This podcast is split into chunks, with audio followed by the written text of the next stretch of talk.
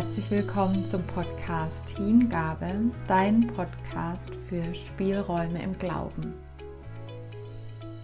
Beten, Worte finden für das, was uns beschäftigt, wofür wir Danke, Bitte sagen wollen. Das, was wir beklagen oder was überhaupt nicht gut läuft bei uns, bei anderen in der Welt oder das, wofür wir Gott loben können in vorgefertigten oder in freien Gebeten haben wir uns in der letzten Folge genauer angeschaut. Und ich habe da schon angekündigt, es wird einen zweiten Teil geben, weil aus meiner Sicht ist es von ganz großer Bedeutsamkeit, diese zwei Bereiche einerseits das in Worte fassen und sich mitteilen und andererseits das Zuhören, das sich berühren lassen von Gott, an den ich mich im Gebet wende, dass es nicht voneinander abzugrenzen, abzutrennen ist, dass es zumindest mal zwei, mindestens zwei verschiedene, aus meiner Sicht eben Großkategorien gibt. Das Gebet, indem ich selbst versuche, Worte zu finden oder mich anderer Worte bediene.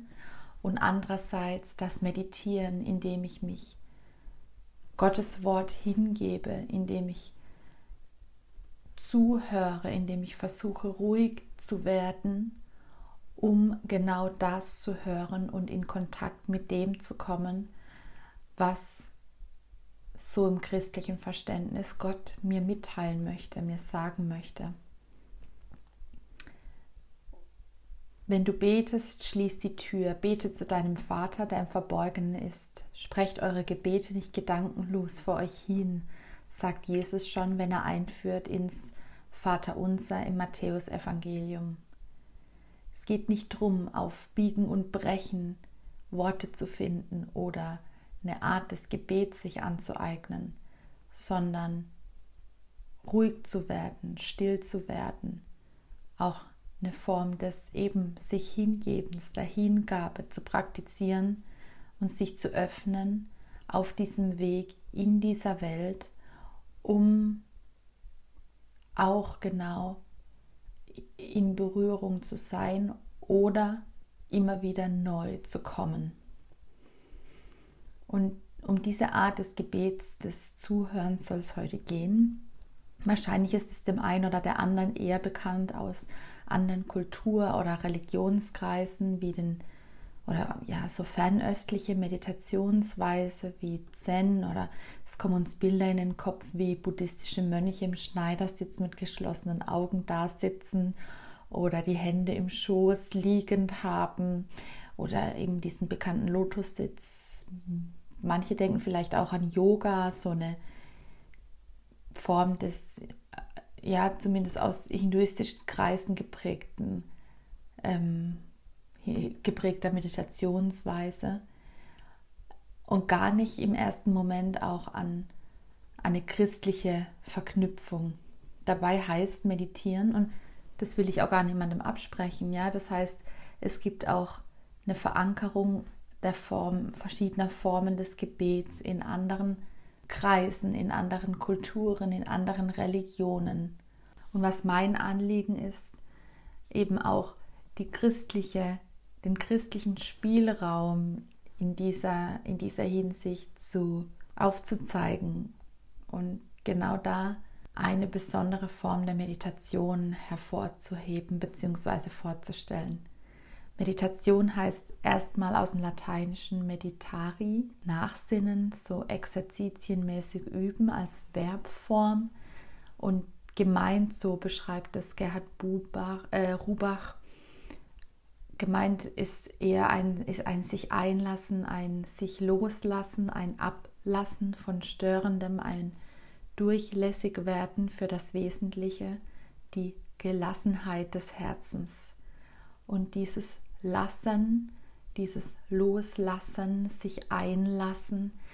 Und das ist was, dieses, dieses Lassen in einer sich sehr schnelllebigen Welt gar nicht mehr so einfach. Und viele von uns sind im Moment gezwungenermaßen auch in einer, in einer Ruhe, in eine Pause gekommen und gleichzeitig heißt es nicht automatisch, dass wir auch innerlich ruhig werden.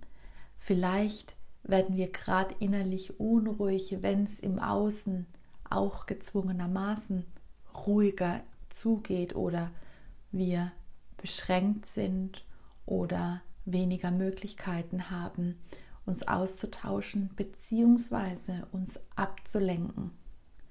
Dass wir dann merken, was im Inneren eigentlich mit uns passiert, wenn wir vielleicht auch einfach mal wie in so Fastenzeiten das Handy zur Seite legen oder am Abend den Fernseher ausgeschaltet lassen und einfach mal nur liegen und still sein.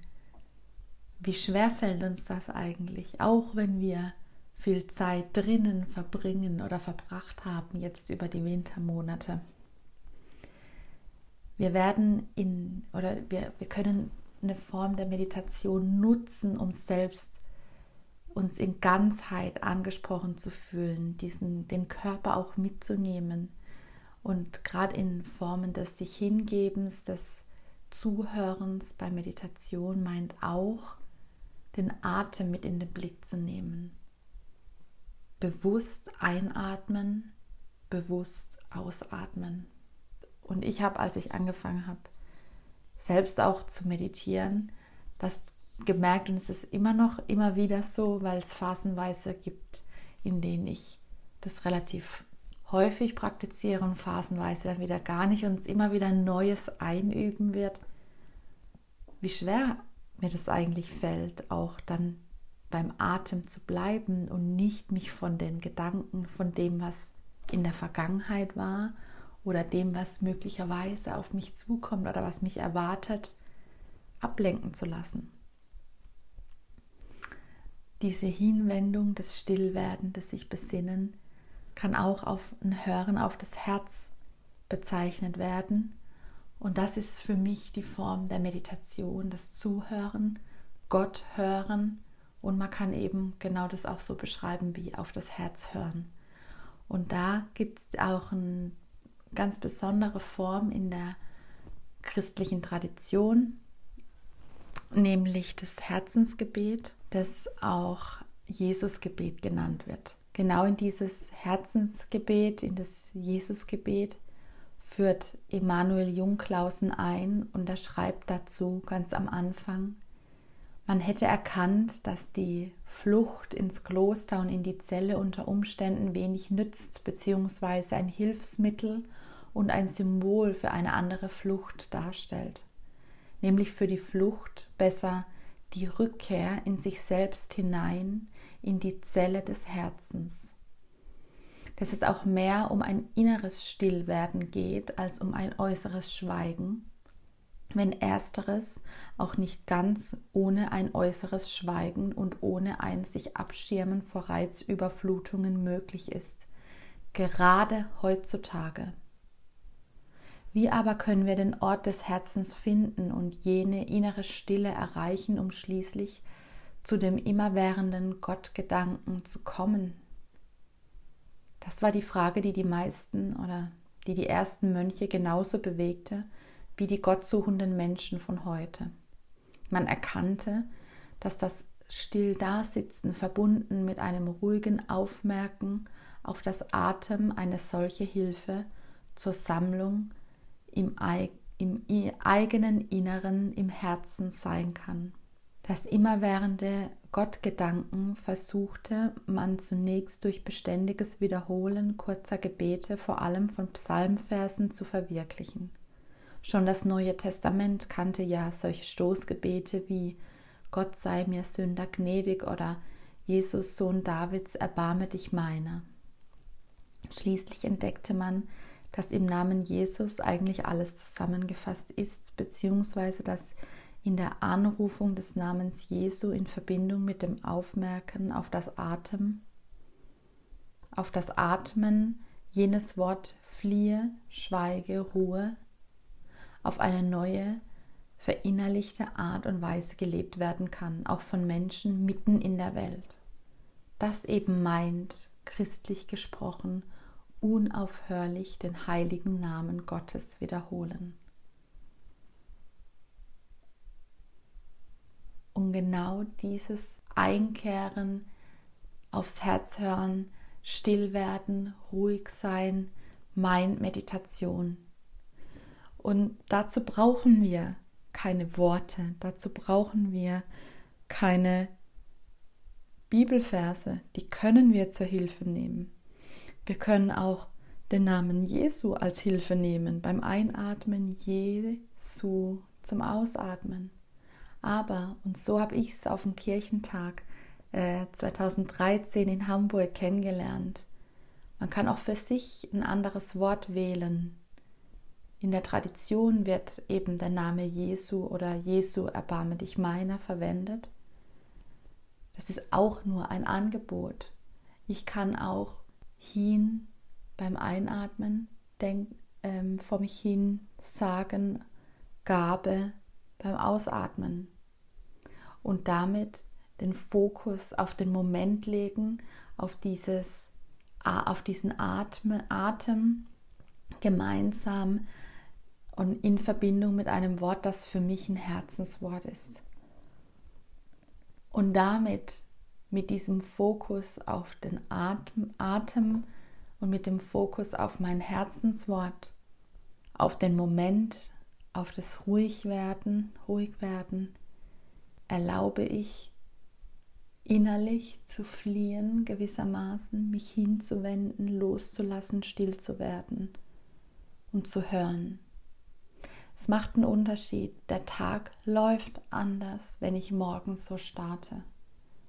Oder er verläuft weiter anders, wenn ich zwischendurch immer mal wieder so einen kurzen Moment mir nehme. Und selbst wenn ich mitten am Tag schaffe, immer wieder auf meinen Atem zu hören, zu achten und mich dadurch in den Moment zurückbringe und vielleicht ganz bewusst dadurch auch in Verbindung mit Gott oder Jesus, je nachdem, welches Herzenswort ich für mich wähle, tue ich mir selbst was Gutes damit. Und ich glaube, es hilft schon, sich bestimmte Rituale anzueignen, einen Platz wie eben schließ die Tür, wie wir ganz am Anfang gehört haben, oder was auch hilft, ist so einen, einen, bestimmten Platz in der Wohnung, sich genau dafür einzurichten und zu sagen, das ist meine stille Ecke, das ist meine Meditationsecke. Da kommt keiner sonst hin. Das ist auch ein ganz privater, persönlicher Platz für mich. Das kann helfen oder zu einer bestimmten Zeit. Viele lassen sich auch anleiten und durch eine Meditation leiten. Da gibt es auch tolle Angebote online, wenn man das über einen YouTube-Kanal oder andere Podcasts machen möchte, um eben, weiß ich nicht, 20 Minuten äh, zu meditieren. Viel mehr Zeit braucht es auch nicht. Wir haben 24 Stunden am Tag gerechnet mit 8 Stunden Schlaf, äh, wenn es gut klappt. Und nur 20 Minuten insgesamt der verbleibenden Zeit zu nutzen, für ein Fokussieren, für ein sich hingeben, für ein Aufmerksamsein, für ein sich öffnen für das, was mir ins Herz gelegt werden soll, ist eine tolle Einladung, um auch damit dann sein Leben weiter zu gestalten, ruhig zu werden, Halt zu erfahren, vielleicht eben auch gar Trost zu erfahren. Überlass dich ruhig also das heißt still, vertrauensvoll dem Herrn und warte, bis er eingreift. Ich darf in dieser Hinsicht warten. Ich darf in dieser Hinsicht still werden. Und das heißt auch nicht, dass sofort und unmittelbar direkt irgendeine Antwort kommt oder ich genau weiß, was ich als nächstes tun soll. Das ist auch eine Form von Geduld üben. Loslassen üben, Vertrauen üben, Gottvertrauen üben. Und was auch immer wie kommt zu mir, vertrauensvoll so annehmen und weitertragen, mutig umsetzen und damit auch die Chance ergreifen, die Welt zu einem besseren Ort zu machen.